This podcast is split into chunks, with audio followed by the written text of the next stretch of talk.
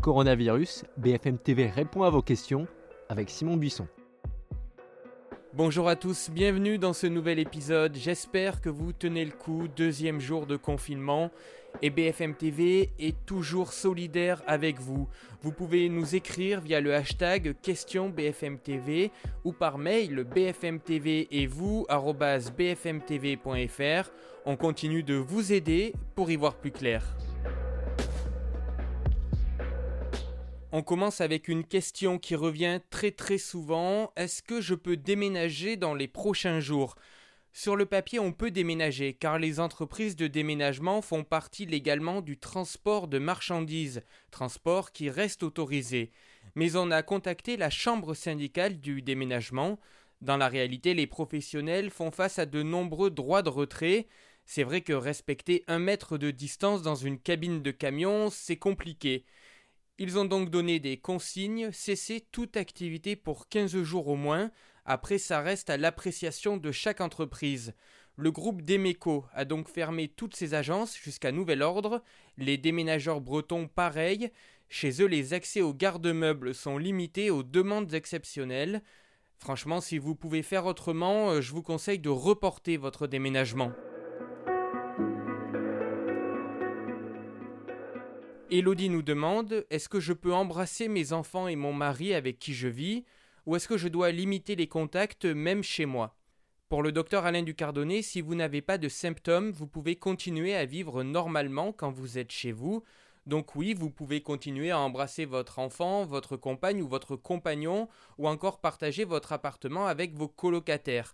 Je rappelle aussi que sans symptômes, pas besoin de porter de masque, les masques sont réservés au personnel soignant, ou aux personnes avec des symptômes. En revanche, si l'un d'entre vous présente des symptômes ou si vous vivez avec un profil fragile, c'est-à-dire âgé ou avec des problèmes chroniques respiratoires, dans ce cas, limitez au maximum les contacts, même chez vous, et si vous vous sentez malade, tentez de vous procurer un masque et de le porter.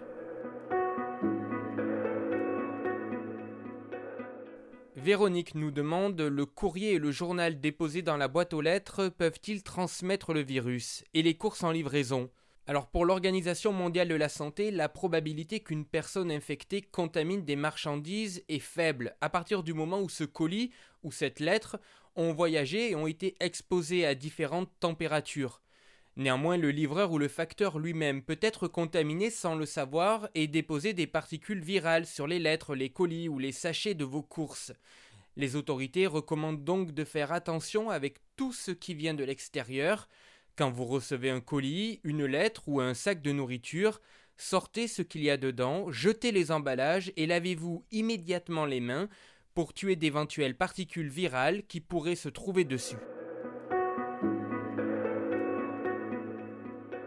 Virginie nous écrit Mon assistante maternelle refuse de prendre mon fils. Dois-je maintenir son salaire? Deux cas de figure pour cette réponse. Premièrement, cette maman a des enfants de moins de 16 ans, donc vous faites une déclaration pour signifier qu'elle prend son congé de confinement. Elle a droit à ce congé pendant 20 jours, c'est l'assurance maladie qui lui réglera ses indemnités journalières. Autre cas de figure, elle n'a pas d'enfant de moins de 16 ans et donc vous déclenchez le dispositif de chômage partiel. Vous lui paierez donc 84% de son salaire net et l'État vous remboursera. Il faut bien qu'elle sache qu'elle ne sera pas payée à 100%. Une question d'Yvette à présent. En cas de curatelle, peut-on exiger plus d'argent liquide auprès du curateur pour faire face au confinement? À la demande, oui, dès lors que ce sera évalué et concerté avec votre curateur, mais la somme sera attribuée en fonction de la réalité du budget de la personne placée sous curatelle. Les comptes ne peuvent pas être mis à découvert. Les associations tutélaires travaillent avec les banques qui ont un plan de continuité. Il demeure donc possible de retirer son argent dans les mêmes conditions qu'avant, en se dotant de l'attestation du gouvernement pour se rendre à la banque.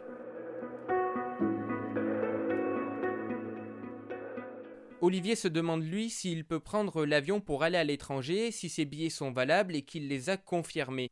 Le Quai d'Orsay recommande aux Français de limiter autant que possible les déplacements à l'étranger. De la même manière, il conseille aux Français qui sont déjà à l'étranger d'organiser leur retour rapidement quand ils le peuvent.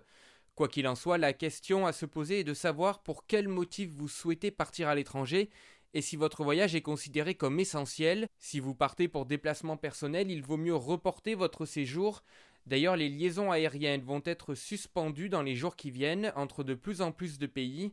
La situation peut évoluer rapidement. Corinne nous écrit On lit qu'au moins 50% de la population pourrait être touchée par l'épidémie. Vrai ou faux? Le docteur Arnaud Fontanier, qui est épidémiologiste, a répondu à cette question dans le cadre d'une conférence de presse téléphonique donnée par le ministre de la Santé et le comité scientifique.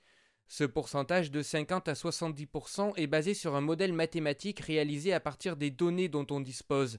Le médecin explique que ces modèles mathématiques sont parfois surévalués, on l'a vu par exemple avec l'épidémie de la vache folle, et il espère que d'ici trois mois, on se rendra compte que pour le coronavirus, ce modèle avait lui aussi vu trop large, mais le médecin l'a redit, l'étendue de l'épidémie reste difficile à prédire. En tout cas, le confinement a un vrai impact pour ralentir le coronavirus, et sur ce point, tout le monde est d'accord.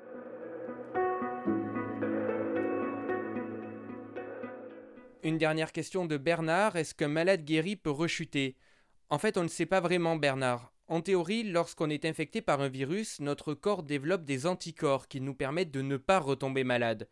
On développe aussi une immunité qui persiste un certain temps et qui nous permet de résister. Pourtant, avec le coronavirus, quelques études ont montré des cas de personnes qui semblaient rechuter. Mais tous les experts que nous avons interrogés restent prudents sur l'interprétation à en donner. Ils évoquent peut-être des problèmes de test car il existe une marge d'erreur il est aussi envisageable que le patient ne soit pas totalement guéri alors qu'on a pensé qu'il l'était. Voilà pour aujourd'hui, on continue de répondre à vos questions sur BFM TV avec Candice et Alexandra, sur notre site internet avec Maxime et ici même dans ce podcast. Continuez à nous écrire avec le hashtag question BFM TV ou par mail bfmtv et vous bfmtv.fr.